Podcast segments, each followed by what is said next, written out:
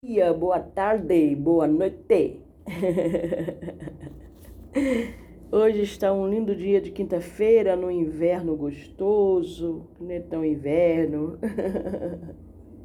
Ainda não chegou aquele inverno, mas aqui no Rio está um frio, né, razoável. Mas está tá dando para suportar, assim. Não é tanto incômodo, não. Muito, muito bem, né?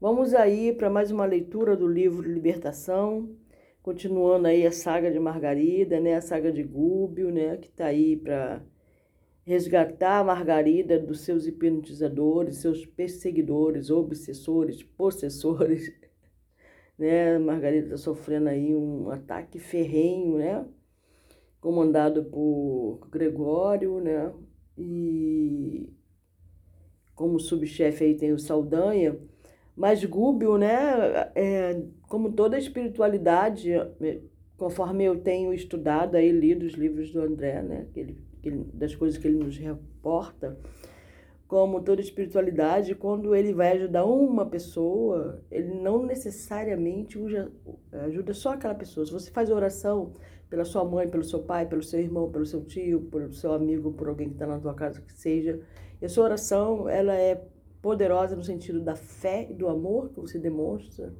que você coloca naquelas palavras.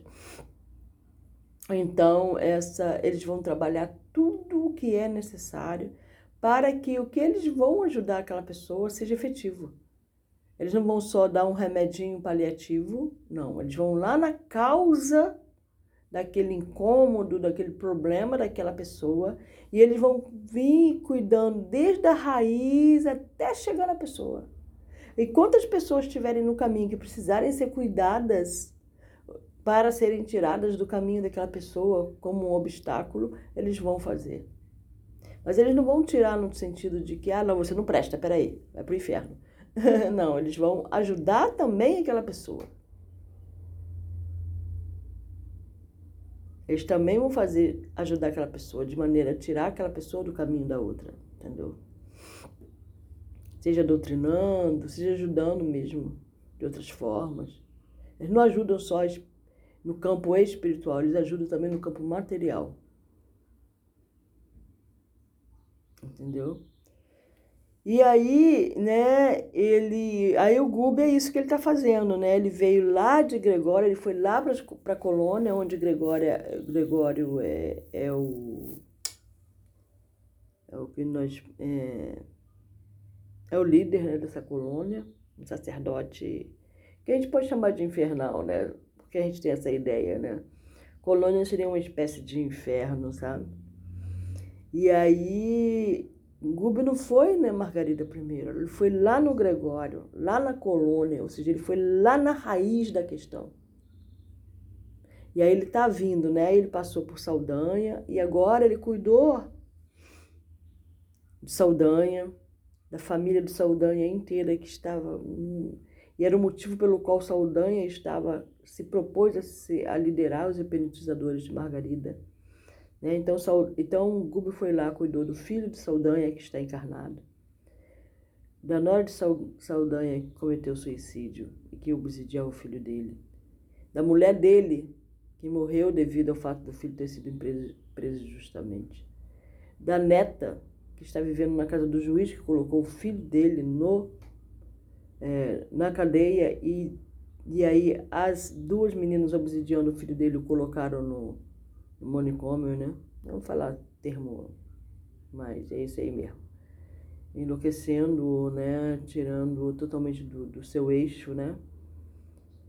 E, e tem a filha, a neta dele, que está vivendo de favor na casa do juiz, né? Como empregada. E o filho do juiz é, vive perseguindo essa menina, né? Que pelo jeito parece ser adolescente. E, e aí Gubi foi tomando todas as providências para organizar, reorganizar essa estrutura familiar e ajudar essa, nessa, nessa reorganização, nessa reestruturação. Por quê? Porque Saldanha é o líder dos, dos seres que estão ali. É,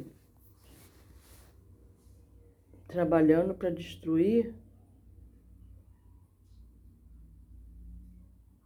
o trabalhando para destruir é, a Margarida, né? Então tá bom. Então aí ele já fez todos os trâmites, né? Foi desdobrou o juiz, que é o pai da Margarida, que é o desafeto do Saldanha, na realidade, não é a Margarida necessariamente, tá bom? E aí tá, ele já, o último capítulo, quem quiser assistir, é, ouvir o último capítulo desse livro é bastante interessante, conta essa parte da história.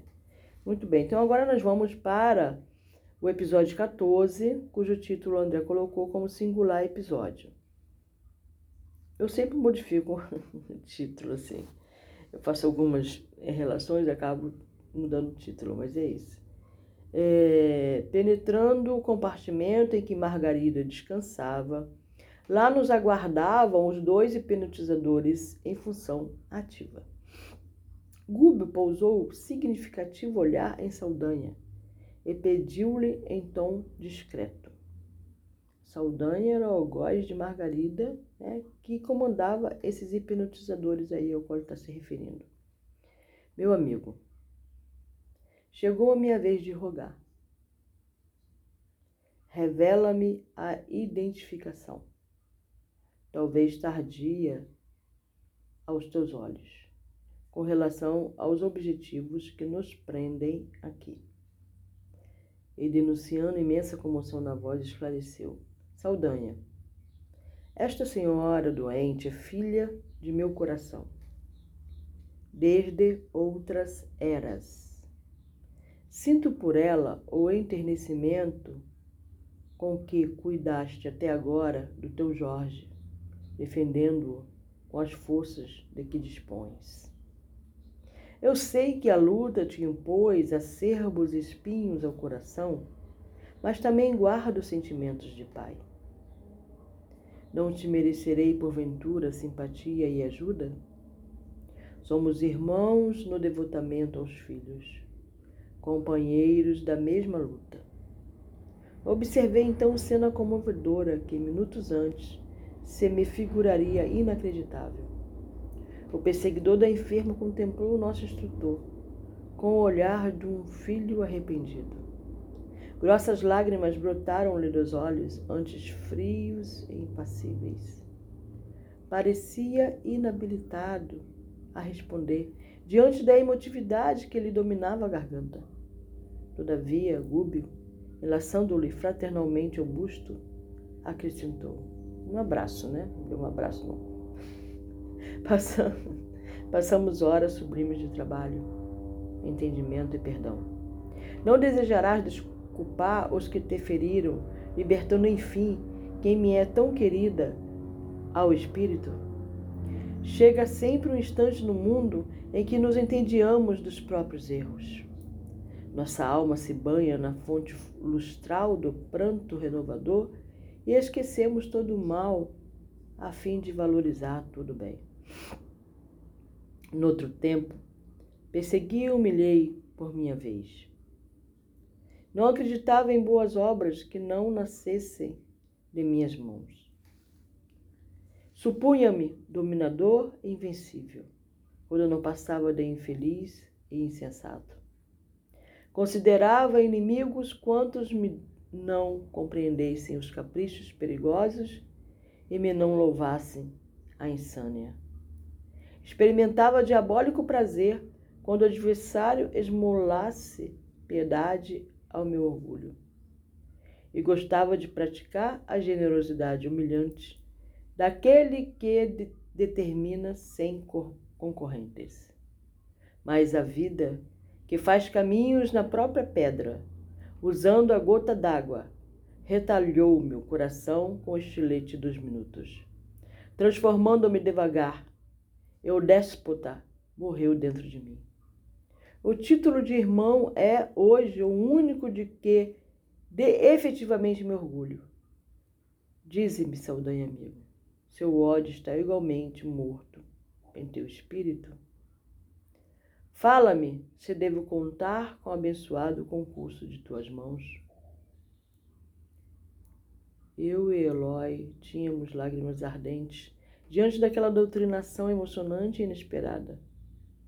Saldanha enxugou os olhos, fixou-os humilde no interlocutor bondoso e assegurou, comovendo-nos.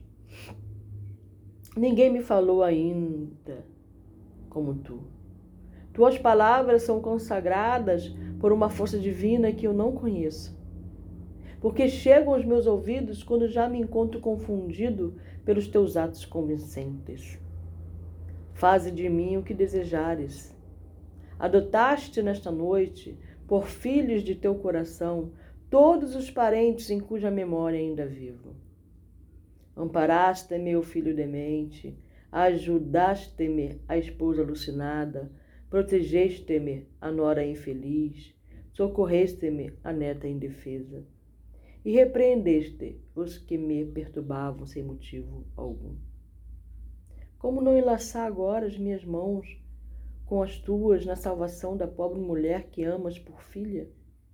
Ainda que ela própria me houvesse apunhalado mil vezes teu pedido após o bem que me fizeste, redimi-la-ia ao meu olhar.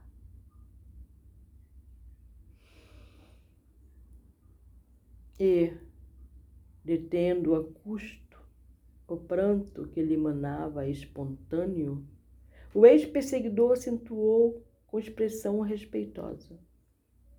Poderoso espírito e bom amigo, que me procuraste na condição do, servo, do servo apagado, para acordar-me as forças enrijecidas no gelo da vingança.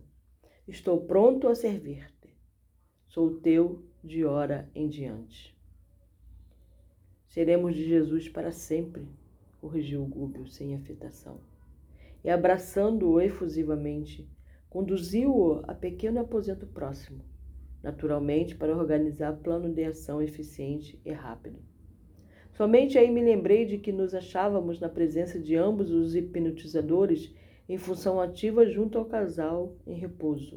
O casal aí, no caso, era Margarida e Gabriel. Né?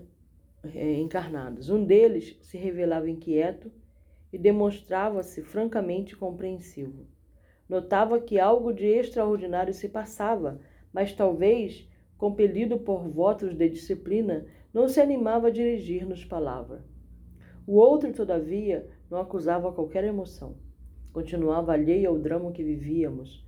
Figurava-se um autômato em serviço impressionando-me particularmente pela impassibilidade do olhar. Alguns minutos transcorreram pesados quando Gube e Saldanha retornaram à cena. O ex-obsessor de Margarida mostrava-se mudado, quase imponente. Via-se ali, no porte, a renovação de rumo interior. Certo estabelecer um novo programa de luta, em companhia do nosso dirigente, porque chamou o hipnotizador mais vivo à conversação particular. Mais vivo, ótimo. Próximos de mim, a palestra desdobrou-se clara. Leôncio, disse Saldanha entusiasmado, nosso projeto mudou e conto com a tua colaboração. Que houve? indagou curiosamente o interpelado. Um grande acontecimento, prosseguiu transformado. Temos aqui um mago da luz divina que linda. Temos aqui um mago da luz divina. Em traços rápidos, narrou-lhe os sucessos da noite, em comovedora síntese, terminando por apelar. Poderemos contar contigo? Perfeitamente, esclareceu o companheiro. Sou amigo dos amigos, não obstante os riscos da empresa designando com um golpe de olhar o outro magnetizador, que prosseguia operando ao lado de Margarida em serviço automático, objetou: É indispensável, porém, todo o cuidado com Gaspar, que não se acha em condições de aderir. Tranquiliza-te, esclareceu Saldanha, mais atencioso. Providenciaremos tudo. Mostrou Leôncio estranho brilho nos olhos e, dirigindo-se ao ex-chefe de tortura, falou Súplice. Escuta, conheces meu problema. Já que foste socorrido pelo mago, Não poderei receber contribuição dele por minha vez? Tenho na terra a esposa seduzida e o filho à morte. Imprimido inolvidável acento a voz, observou: Saldanha, não desconheces que sou criminoso, mas sou pai ainda. Se eu pudesse livrar o filhinho da revolta e da sepultura enquanto é tempo, considerar-me-ia sumamente feliz. Sabes que um condenado não deseja igual sorte para os rebentos do coração.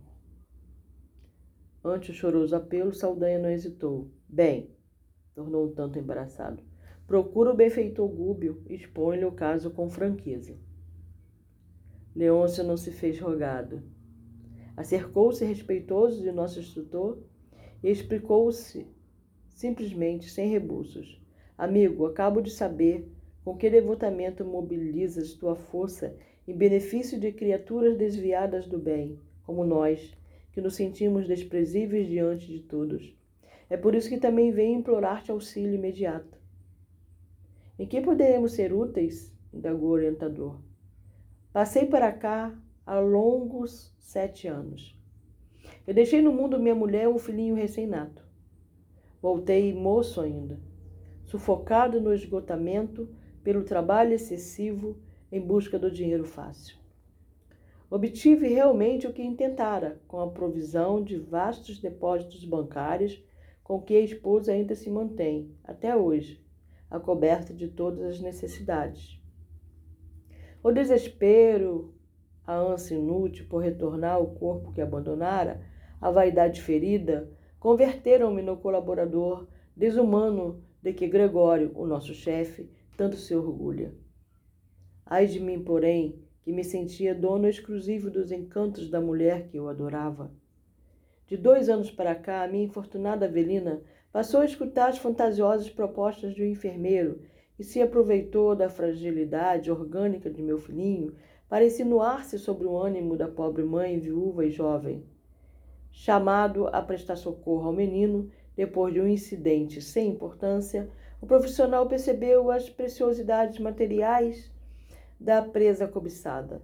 Desde então, assediou-me a esposa sem descanso e passou a envenenar meu pequeno pouco a pouco. A força de entorpecentes administrados por ele, seguindo um plano cruel. No decurso do tempo, conseguiu de Avelina quanto queria: dinheiro, ilusões, prazeres e promessa de casamento. Acredito que o consórcio se realizará dentro de breves dias. E já me resignei a semelhante acontecimento, porque a alma encarnada respira sob teia grossa de pesadelos e exigências, mas o perseguidor embuçado, sentindo em meu filho um concorrente forte, aos bens que amontoei, procura aniquilá-lo sem pressa, roubando-lhe, calculado e ingrato, o ensejo de viver para um futuro digno e feliz. Interrompeu-se por alguns momentos e prosseguiu comovido. Francamente, envergonho, envergonho-me de suplicar um favor que não mereço. Mas o espírito pervertido como eu, que pede recursos salvadores para os entes amados, guarda a consciência do próprio infortúnio do mal que elegeu para inspirar-lhe o caminho. Benfeitor, por piedade, meu desventurado ângelo permanece à beira do túmulo. Admito que o fim do corpo esteja marcado para breves dias. Se mãos amigas e devotadas não nos socorrerem à altura de nossa indigência. Já fiz tudo quanto se achava ao alcance de nossas possibilidades. Porém, sou parte integrante de uma falange de seres malvados, e o mal não salva nem melhora ninguém. Bom, é, eu vou reportar a vocês o que veio na minha mente, né? Provavelmente é uma pergunta que eu vou, eu vou fazer. E quem estiver aqui não encarnado, que puder me ouvir responder, né? E é uma coisa que vem, assim, me, de certa forma, está é, tá vindo na minha mente. Tipo assim, Segundo a informação né, dessas leituras, é, que é, o mentor, né, que, que André Luiz reportou aí, né, todos nós temos um mentor, um ser designado para cuidar de nós da zero idade até sete anos. Porque, segundo esta informação, de 0 a 7 anos, nós ainda estamos no processo de reencarnação. O processo de reencarnação não dá no momento em que o espírito adentrou num corpo físico que foi criado para ele é, habitar, né? Não é só aí. Esse processo demora durante longos sete anos. E durante esse processo nós temos guardião, ou mentor, se você quiser, ou anjo da guarda, se você quiser chamar assim. E fica ali. Aí essa criança está passando por esse problema, né? Este menino, né? Em que esse essa pessoa aí interesseira, né? Está matando. E aí ele não está recebendo ajuda. A ponto do pai dele, que está num estado diabólico, digamos assim. É, na realidade, coitado, ele era hipnotizado, né? Ele, não tinha, ele era um escravo aí nessa situação. É, e agora que ele está meio que desperto dessa hipnose, né? Ele pôde pedir ajuda ao Gúbio para o filho. Mas o filho já não tem essa ajuda? Essa é a questão. Né? O espírito que está ali do lado dele não pode ajudá-lo? Isso que veio na minha cabeça. E às vezes eu fico pensando, eu vou, vou fazer oração para fulano, né? Eu sinto que fulano está precisando de oração. Aí eu fico pensando, mas eu vou fazer oração. E aí, aí as pessoas acendem, por exemplo, vela para o anjo da guarda da pessoa, né? Aí eu fico pensando, poxa, mas o anjo da guarda é um anjo. Ele não tem força. Então eu tenho que acender vela para a pessoa, para que a pessoa consiga se sintonizar com o anjo da guarda dela ou o mentor dela, né? O mentor dela por si só não precisa de vela, né? Não precisa de oração em si. Quem precisa de oração é a pessoa, né? Para que ela possa ter força para se sintonizar, para se reerguer, para se reconectar, porque quem se afasta da espiritualidade somos nós, não são eles que, que se afastam de nós. Quem precisa da oração somos nós, não são eles que precisam da oração. Porque ele já tem a força por si só. Nós é que nos afastamos a ponto de não nos conectarmos mais com a força deles. Né? E nós temos, aí eu vou orar para que a pessoa consiga, através da sua própria força do seu eu superior, dela como ser divino de Deus, que ela tenha a força para se reconectar, para se sintonizar, né? Para descristalizar o pensamento tóxico de maneira, esse pensamento, essa ação que afastou essa pessoa da conexão com o seu mentor, que é quem vai ajudá-lo, né? É isso que eu entendo. Mas aqui ele está falando que o menino está prestes a fazer a passagem por ação de um homem mal intencionado. E aí eu fico me perguntando onde é que está o mentor, né? Por que, que isso está acontecendo com essa criança? Se ela tem esse, esse, esse irmão que fica ali praticamente 24 horas, né? Coisa que não acontece depois quando a gente faz sete anos, segundo a informação, quando mais tarde eu tenho meu mentor. Meu mentor é um ser vivente em outra dimensão, em outro estado. Mas é um ser vivente que tem ação, que, que vive normal, que, que trabalha. Ele não é um mentor exclusivamente meu, ele também tem outras pessoas ao qual ele ajuda, né? Ao qual né, ele está ali para servir mesmo, né? Aquele que quer ser o maior, que seja aquele que serve, né? Aquele que quer ser servido, que seja que serve, né? Então ele está ali, mas não é no sentido é, meu, eu uso a hora que eu quiser, eu chamo a hora que eu quiser, eu faço o que eu quiser, né? Não, eu tenho que respeitar o meu mentor como ser vivente, como ser amigo. Eu prefiro vê-lo como meu amigo, meu irmão, aquele que anda junto comigo, aquele que estende a mão na hora que eu preciso, mas que tem vida própria, ele não, não vive para me servir, né? no sentido exato da coisa, né? Ele, ele existe para me ajudar, para me amparar, para me dar bons conselhos, para me puxar a orelha de vez em quando também, para estender a mão, para me puxar do fundo do poço, para me levantar na hora que eu choro, para me animar, né? Ele e outros amigos que eu vou fazendo na minha trajetória, na minha história, no meu caminhar. Né? Não é só ele, né? Propriamente dito. Então, é... aí eu fico me perguntando, né? Onde é que está esse mentor, né? Por que esse mentor é, é um bebê, né? É, aí, ao mesmo tempo que eu estou perguntando isso, pra, que eu estou perguntando isso aqui no podcast, que eu estou falando isso aqui, né? Me vem assim, tipo, nós somos bebês, né? Nós nascemos como bebês. Nosso corpo é bebê, mas a gente como espírito não é bebê. a gente tem uma história, né? E provavelmente essa, esse espírito que está no corpo dessa criança tem uma história com este homem aí, que agora está como homem, o corpo físico dele está como homem, né? Mas esses dois aí, essa, esse, esse, esse trio, né, que é o filho, a mulher e esse homem, tem uma história. Esse encontro não é por um acaso. Apesar do homem estar aí como o algoz dessas duas criaturas, né? tanto da mulher quanto do, do, do filho da mulher. Então vamos ver o que, que ele vai falar sobre isso, né? Gubi ia responder, mas Eloy tomou a dianteira e, com imensa surpresa para nós, perguntou sem cerimônias: E o nome do enfermeiro? Quem é esse quase infanticida. Eloy é o que está acompanhando André Luiz e Gúbio, tá? São os três.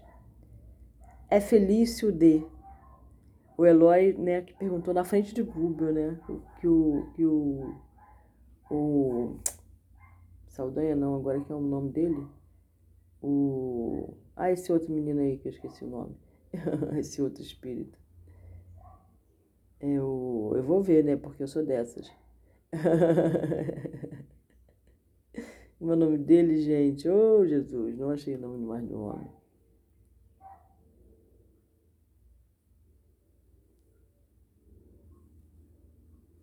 Eu. Vamos lá. Não achei, não, gente. Sei o nome da esposa dele, Avelina.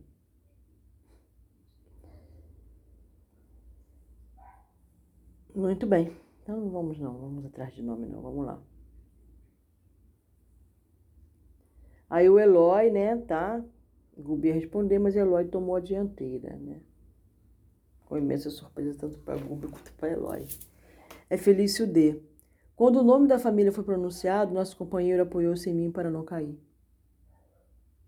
É meu irmão, bradou. É meu irmão. Olha como as coisas, né?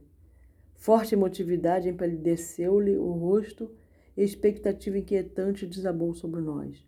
Mas Guber, com a serenidade sublime que lhe assinalava a fronte, abraçou Eloy e inquiriu calmo: Onde está o infeliz que não seja nosso irmão necessitado?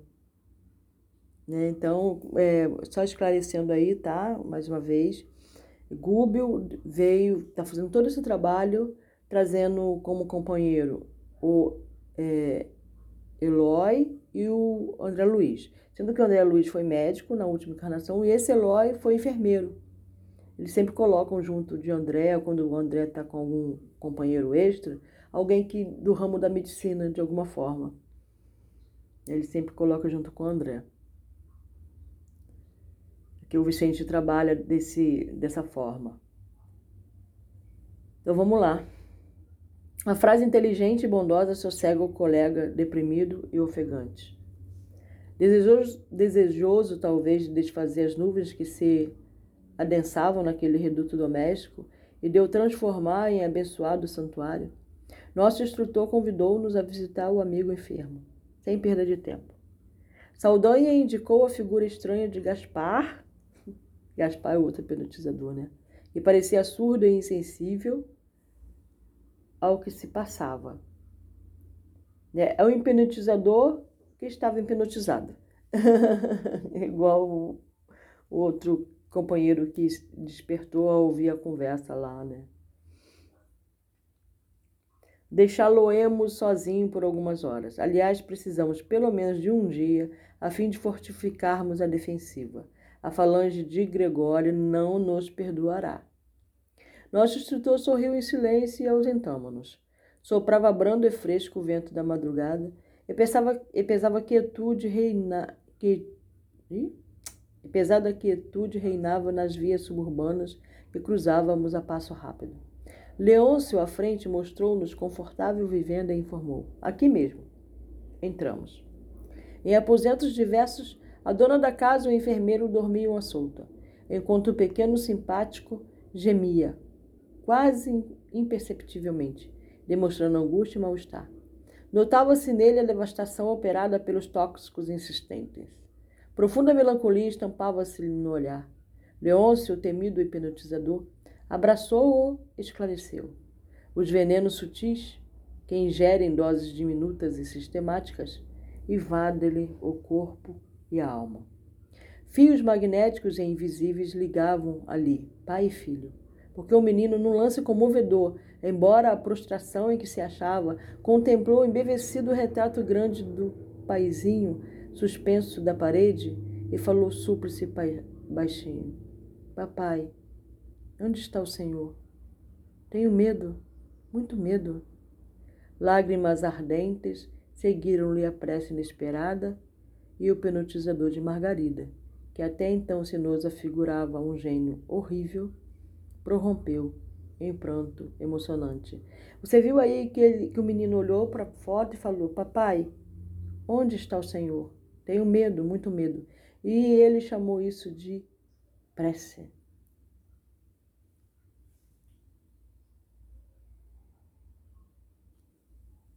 Viu? Às vezes basta uma frase para ser uma prece, basta abrir o coração e falar as palavras que vêm do coração para ser uma prece. Gube ausentou-se por momentos e regressou trazendo Felício, o enfermeiro, provisoriamente desligado do aparelho fisiológico. Com certeza, né? O rapaz, não obstante semiconsciente, ao avistar Eloy, junto ao doentinho, procurou recuar no impulso de evidente pavor. Mas nosso dirigente conteve, conteve com aspereza. Opa, não foge não, amigo. Imaginando a cena, né? Você imagina a cena, cara? Opa, volta, mandei tu sair. Meu colega abeirou-se dele, já de fisionomia transfigurada, buscando dirigir-lhe a palavra. O instrutor, no entanto, afagou-o com a destra e avisou: Eloy, não interfiras não te encontras em condições sentimentais de operar com êxito. A indignação afetiva denunciar-te-ia a inabilidade provisória para atenderes a este gênero de serviço.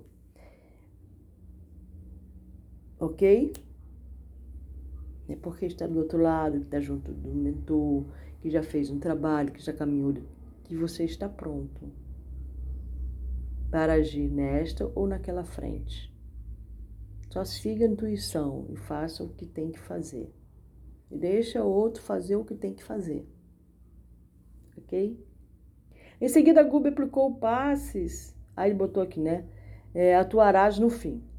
A indignação afetiva denunciar-te-ia a inabilidade provisória para atender a esse gênero de serviço. Ou seja, ele está muito envolvido emocionalmente com a situação. Então ele não pode, ele não vai ter imparcialidade, né? Ele está indignado também, deve estar tá chateadão com o irmão, né? De repente ele ia chegar para o irmão e falar, ó, oh, poucas e boas. No momento ele não está, ele está desestruturado emocionalmente, né? Ele está envolvido emocionalmente. Então, nesse momento, ele não está em condições de ajudar. Né? Só não interferir, ficar na dele. Em seguida, Gube aplicou passos de despertamento em Felício, para que a mente dele acompanhasse a lição daquela hora. Gube aplicou passes de despertamento em Felício. Dentro do mais alto estado de consciência que lhe fosse possível, notando-se que o paciente passou a fixar-nos com mais clareza, envergonhado e espantadiço. Fitou Eloy, positivamente amedrontado, né, tipo desconfiado, e reparando Leôncia chorar sobre o filhinho, fez novo movimento de recuo, interrogando embora. Que? Pois este monstro chora? Guba aproveitou a pergunta brutalmente desfechada e interveio sereno. Não concedes a um pai o direito de emocionar-se ante o filhinho perseguido e doente? Sei apenas que ele é para mim um inimigo implacável, comentou o irmão de Eloy, com insofreável animosidade. E reconheço-o de perto. É o marido de Avelina. A princípio, via-o nos odiosos retratos que povoam esta casa. Depois passou a flagelar-me nas horas de sonho. Então, deixa eu ler aqui de novo. Deixa eu ler aqui de novo, porque tudo é fala de Avelina, parece que não é, né?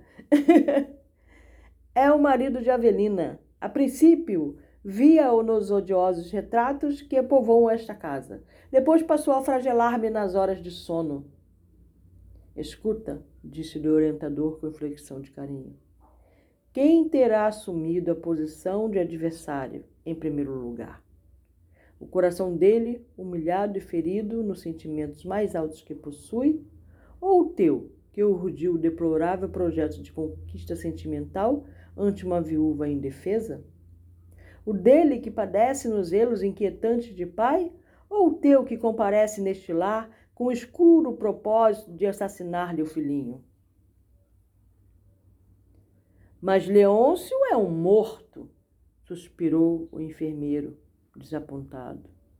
E não hás de sê-lo um dia, quando houveres restituído o corpo de carne ao inventário de pó? E porque o interlocutor não pudesse prosseguir, conturbado pelas forças desintegrantes da culpa, o instrutor continuou. Felício, por que insistes no condenável enredo que preparas tão calculado crime? Não te compadeces, porventura, de uma criança enferma e sem pai visível? Tens Leôncio na conta do monstro, por defender o frágil rebento do coração, tal como a ave que ataca, ainda que impotente, na ânsia de preservar o ninho. Que dizer, porém, de ti, meu irmão, que não vacilas em devassar esse santuário tão somente com o instinto de gozo e poder? Como interpretar o gesto lastimável de enfermeiro que se vale do divino dom de aliviar e curar para perturbar e ferir?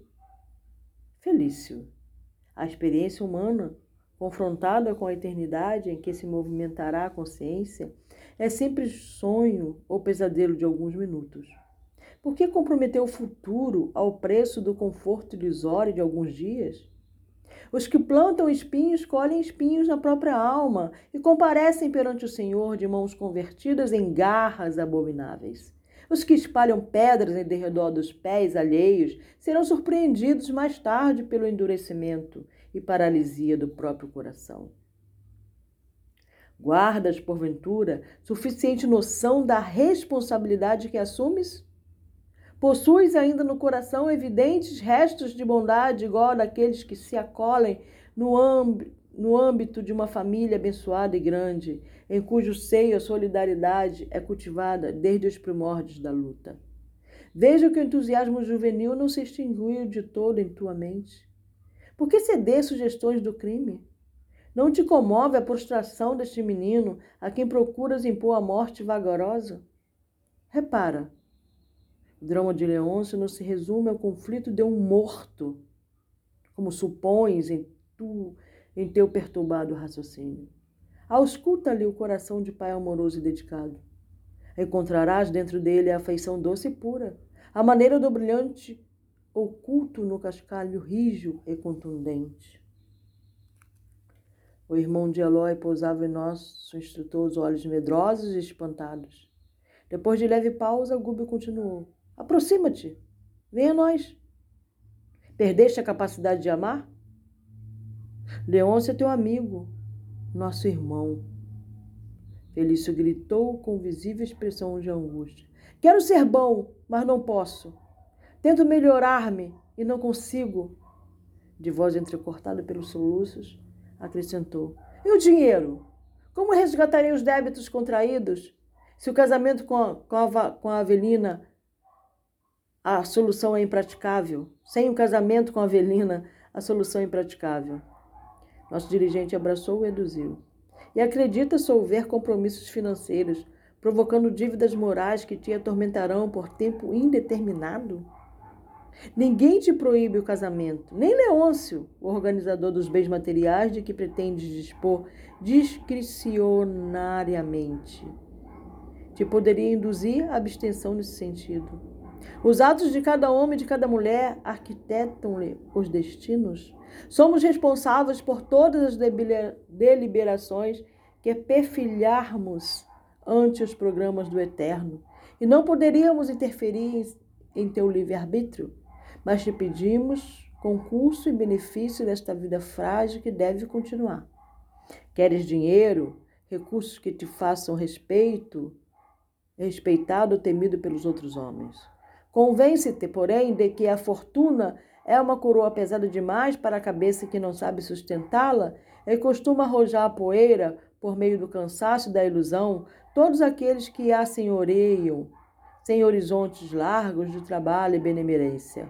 Não importa, pois, que comandes os valiosos depósitos de prata e ouro que Leôncio amontoou inadvertidamente, porque aprenderás com os anos que a felicidade não está metida em cofres que a ferrugem consome. Todavia, Felício, interessamos-nos por tua promessa em favor desta criança, extenuada de sofrimento. Poupa-lhe o corpo tenro e aguarda o futuro. Não tragas para o reino da morte semelhante delito, que te confinaria o espírito a furnas trevosas de expiação regeneradora. Ante a interrupção que se impusera natural, Felício quis dizer qualquer coisa para justificar-se, mas não pôde. Cara, ele ainda queria, ele queria ainda explicar. Gúbio, todavia, prosseguiu sereno. Casa-te, esbanja as reservas preciosas deste lar se não souberes entender o tempo, a tempo a sagrada missão do dinheiro. Sobe aos píncaros da vida social transitória, adorna-te com os títulos convencionais com que o mundo inferior se habituou a premiar as criaturas sagazes que sobem a ladeira da dominação inútil ou ruinosa, sem ferir-lhe publicamente os preconceitos, porque o tempo te esperará sempre com lições de mestre, sem embargo. Ajuda o pequenino a restabelecer-se e endereçando o compassivo olhar ao hipnotizador de Margarida, acentuou: Não é bem isso. Não é bem isto, Leôncio, quanto desejamos? Sim, confirmou o pobre pai em lágrimas enternecidas. O dinheiro não importa, e agora reconheço que a Avelina é tão livre quanto eu mesma. Mas se meu filhinho continuar na terra, tenho esperanças em minha própria regeneração. Terei nele um companheiro e um amigo, ligado à minha memória em cuja capacidade de servir poderia encontrar bendito campo de serviço espiritual. Este menino, por enquanto, é o único meio de que disponho para retomar a crença no bem de que me havia afastado. Reconhecendo-lhe o doloroso esforço para falar e rogar naquela hora, Gube abraçou-o, er ergueu-o e disse: Leôncio, Jesus crê na cooperação dos homens, tanto assim que nos tolera as imperfeições renitentes até que aceitamos o imperativo de nossa conversão pessoal, o supremo bem. Por que havíamos então de descrer? Confio na renovação de Felício. De hoje em diante, o teu filhinho não será mais vigiado por um perseguidor, e sim protegido por desvelado benfeitor, digno de nosso concurso fraterno. O enfermeiro, vencido por semelhantes palavras, ajoelhou-se diante de nós e jurou: em nome da justiça divina, prometo amparar esta criança como verdadeiro pai. Em seguida, reergueu-se e tentou beijar as mãos de Gúbio, mas o nosso instrutor, abstendo-se delicadamente de receber a homenagem, recomendou a Eloy e a mim conduzíssemos o paciente ao corpo físico. Enquanto ele mesmo aplicava passes de fortalecimento, teve cada passe tem um objetivo, né? passe ele não é dado de qualquer, sempre da mesma maneira, assim como tudo que a gente faz tem que ter um objetivo. Esse passe é um passo de fortalecimento, esse passe é um passo de esclarecimento, esse passe é um passe de, de cura, nesse ou naquele sentido, entendeu? É isso aí. Felícia abraçou-se a nós ambos E depois de nosso auxílio por reajustar-se no aparelho carnal, acordou no leito em copiosas lágrimas. Lembrei-me de uma coisa aqui. Vamos lá. O lance, porém, não terminou aí. O lance, gostei, o lance. O lance, não, porém, não terminou aí, não. Forçando a situação de algum modo, Eloy inoculou-lhe intensa energia magnética à esfera ocular. E o irmão, apalermado, viu-nos ambos por alguns segundos. Ah, agora Eloy entrou em ação. Inoculou-lhe intensa energia magnética à esfera ocular. Inoculou-lhe. Inoculou. Comunicar por inoculação seria transmitir, contagiar, incutir, inserir. Inserir. Eloy inseriu-lhe intensa energia magnética à esfera ocular e o irmão, apalermado, viu-nos ambos por alguns segundos. Boquiaberto, assombrado, não sabia o que dizer, mas Eloy acercou-se dele com benéfica indignação a, resplan...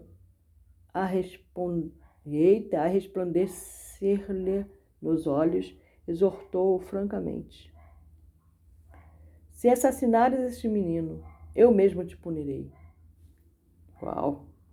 O enfermeiro proferiu um grito terrível e deixou cair no travesseiro a cabeça desfalecente, perdendo-nos de vista. Neste instante, acreditei com sinceridade que a promessa de Felícia seria cumprida integralmente. Jesus, já pensou, gente? Olha, esse final foi assim, show, né? A cereja do bolo. Caracoles, meu, já pensou, meu? Uau! Uau, né? Nossa, esse fim aí foi, esse capítulo foi assim sensacional. Não tem mais o que comentar, já comentei o que tinha que comentar. E é isso, amigos. Que todos os seres de todos os mundos sejam felizes.